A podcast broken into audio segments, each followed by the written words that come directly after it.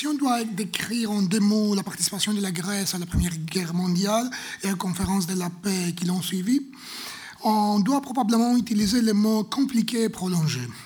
On utilise ce mot probablement eh, parce que la guerre a créé d'immenses problèmes internes qui non seulement ont retardé l'entrée du pays dans le conflit du côté des forces de l'entente, mais ont retardé aussi, mais ont également affecté, sinon déterminé la politique intérieure du pays, au moins jusqu'à la réruption de la Seconde Guerre mondiale. En plus, la guerre n'a pas fini pour la Grèce avec le traité de paix de 1919-1920, car la conférence de la paix a permis, ou a obligé, selon le point de vue, la Grèce de continuer la guerre jusqu'en 1922 sans arrêt. Et la conséquence de cette guerre prolongée a été que la Grèce s'est transposée du côté de Vainqueur, où elle se trouvait en 1919-1920, au côté de vaincus en 1922-1923. Aujourd'hui, en relatant brièvement la participation de la Grèce aux conférences de la paix après la Première Guerre mondiale, je ferai en même temps un rapport sur les sources d'archives relatives auxquelles un chercheur peut avoir accès dans les archives diplomatiques et historiques du ministère grec des Affaires étrangères que j'ai l'honneur de, représenter. Um,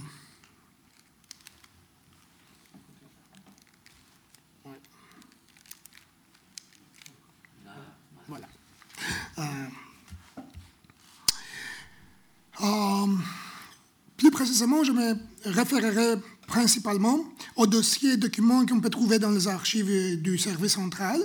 Des dossiers additionnels provenant des archives des ambassades grecques rapatriées à Athènes sont aussi disponibles, mais en général, sauf quelques exceptions très précises, les documents qu'on trouve dans ces dossiers sont simplement supplémentaires à ceux des archives du service central. Euh, et avant de commencer, une petite note importante. Tous les dossiers et tous les documents du service central pour la période qui nous intéresse sont déjà numérisés. Ils ont été mis en ligne sur le site internet du service des archives diplomatiques et historiques et ils sont librement accessibles par les chercheurs et tous les usagers intéressés dans cette euh, adresse internet. Et voilà ce que les archives diplomatiques nous révèlent. Le lendemain de la fin de la guerre, la Grèce se trouvait dans une position favorable. Elle était parmi les vainqueurs et au contraire, tous ses adversaires pour la revendication des territoires de l'ancien euh, Empire ottoman pas encore libérés et pour le maintien des territoires déjà occupés se sont trouvés parmi les vaincus. L'armistice de Moudros du 11 novembre 1918 est décrit dans un dossier des archives du service central du ministère des Affaires étrangères, mais il y a aussi encore un dossier relatif dans les archives du Haut Commissariat de Grèce à Constantinople. La conférence de la paix à Paris a commencé en janvier 1919. En général, pour les, années 1919 et 1920, on peut tracer 29 dossiers dans les archives du service central du ministère des Affaires étrangères consacrés à la conférence de, euh, de Paris et le traité de la paix, référant aux négociations, la délégation grecque, les résultats ou simplement à la réaction de la presse au développement. On peut aussi bien sûr trouver plus de dossiers dans les archives des ambassades grecques qui ont été rapatriés et sont disponibles dans notre service. Il faut noter plus spécifiquement la recherche des archives de l'ambassade grecque à Paris qui contient 18 dossiers entiers consacrés à la conférence des traités de la paix. Ces documents sont sont bien entendu disponibles dans la salle de lecture de notre service à Athènes. Les événements plus en détail.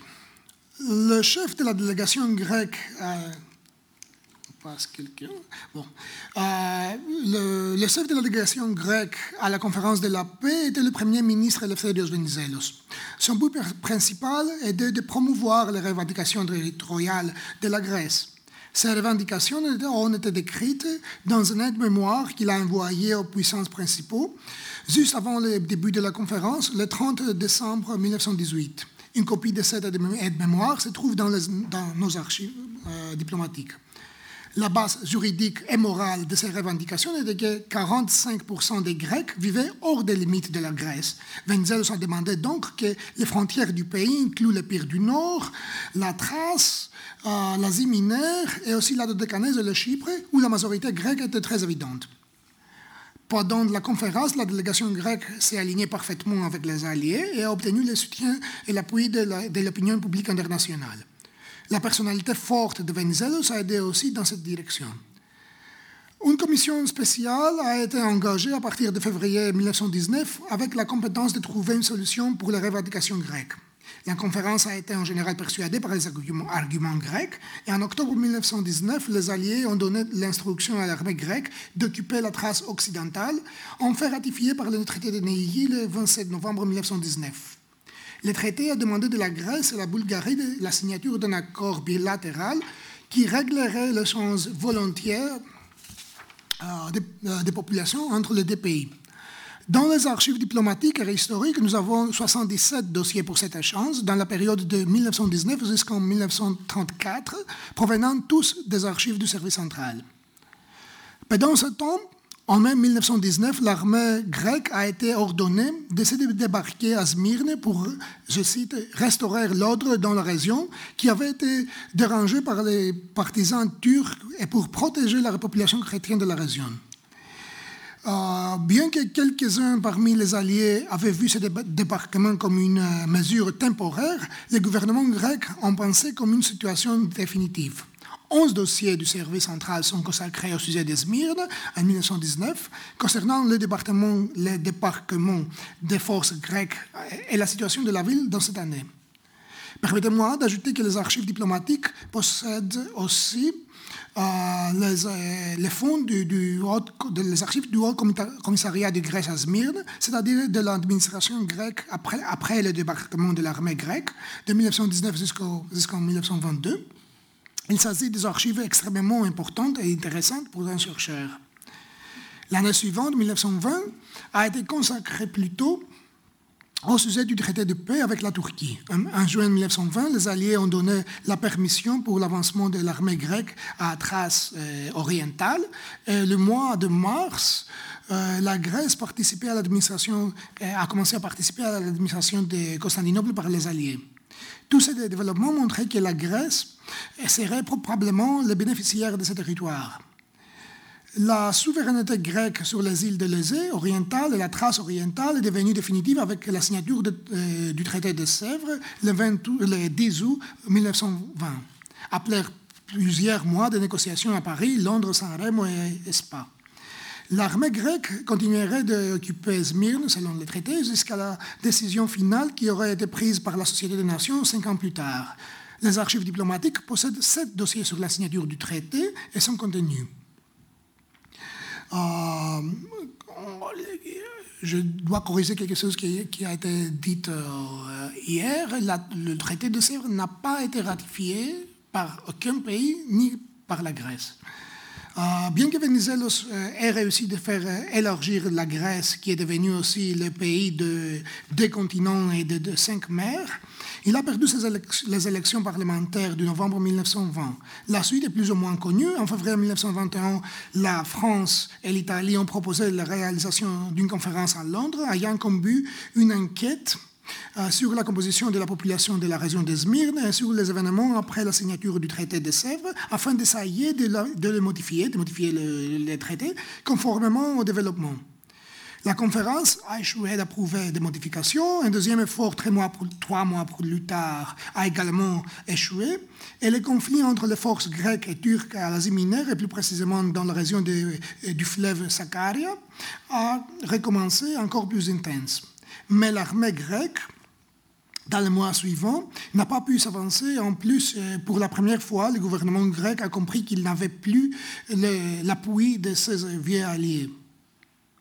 Il a essayé donc de trouver une solution diplomatique en octobre 1921. L'effort a échoué, en même temps que la France et la Turquie de Kemal Atatürk ont signé un accord le 20 octobre 1921. Les archives diplomatiques possèdent 20 dossiers sur les conférences de 1921 et en plus il y a 4 dossiers sur l'accord franco-turc et le succès diplomatique de Kemal. Euh, L'an 1922 a commencé avec un nouvel effort pour encore une conférence de paix à Paris en mars, les Alliés ont proposé un projet de paix entre la Turquie et la Grèce, mais les deux parties l'ont rejeté et l'effort a échoué de nouveau. Comme les trois dossiers du service central des archives du ministère des Affaires étrangères que nous possédons sur ce sujet montrent. L'effet dans le champ militaire de tous ces échecs diplomatiques est bien connu.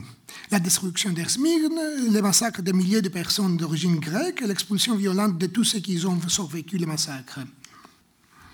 Euh, dans quelques jours, la région d'Esmir a été vidée de la population grecque euh, qui avait vécu euh, depuis l'Antiquité. C'est ça qu'on appelle en Grèce la catastrophe de l'Asie mineure, qui a eu des effets multiples dans la vie politique et sociale des Grèces pour plusieurs décennies.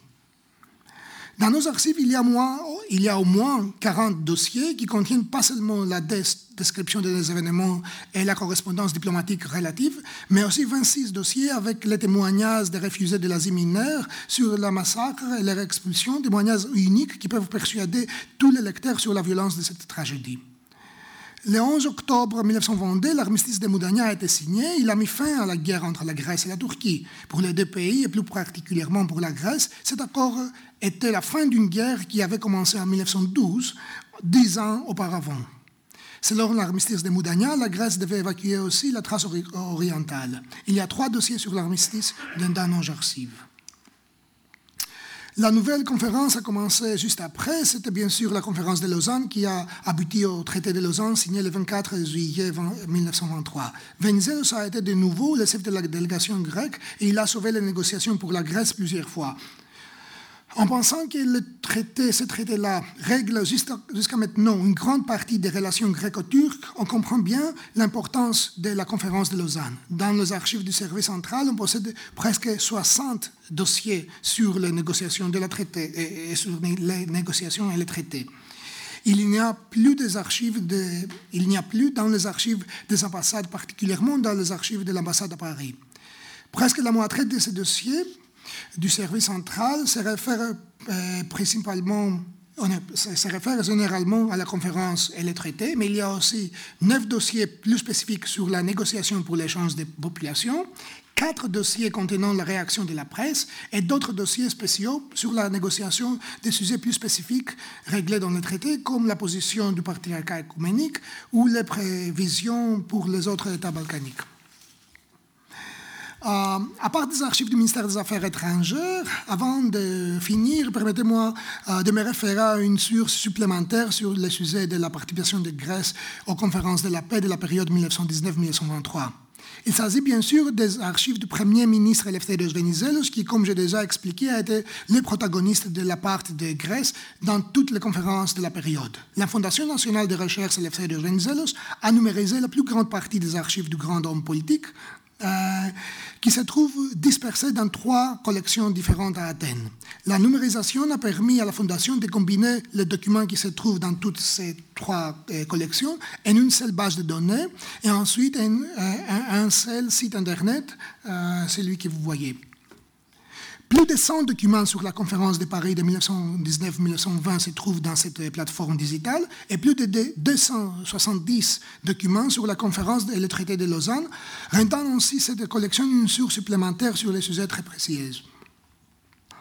Euh, finissons avec une euh, référence à un programme franco-hellénique qui se tient actuellement à Athènes, et plus précisément depuis 2016, qui concerne plutôt la période de la guerre mondiale, mais qui est très original et se réfère à un aspect de la période jusqu'en 1919 pas très connu. Il s'agit du programme de l'école française d'Athènes, intitulé Entrée globale et locale, l'histoire civile d'une armée oubliée, l'armée d'Orient 1915-1919 soutenu par la mission du centenaire, dans le cadre duquel euh, des archives provenant de diverses institutions publiques et privées, tant en France qu'en Grèce, sont en cours d'être euh, rassemblées, en format numérique bien sûr, pour composer un outil numérique qui permettra notamment de mettre à disposition et d'exploiter toutes les archives audiovisuelles, photographiques et documentaires, tant françaises que grecques, sur l'armée française d'Orient.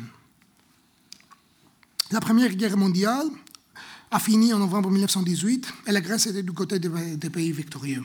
Le pays a payé le, des prix de combat avec des pertes en vie humaine, destruction des infrastructures, calamités économiques, mais aussi des problèmes politiques profonds, euh, des, divisions nationales qui ont, qui ont perduré pendant des décennies après la fin de la guerre.